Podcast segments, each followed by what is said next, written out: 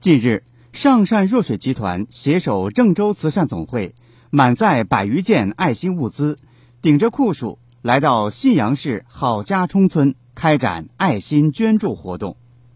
郝家冲村位于信阳市狮河区狮河岗镇，是国家、省市扶贫开发工作重点村之一。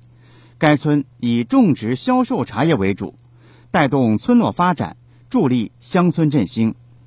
据悉，河南上善若水集团有限公司于二零二一年在郑州慈善总会成立上善若水慈善基金。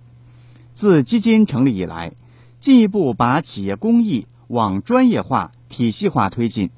多次开展爱心助学、助困等活动，秉持造福一方百姓的理念。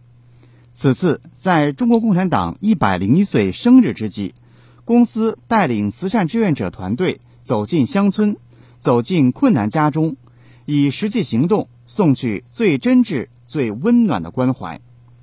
郑州慈善总会在此呼吁，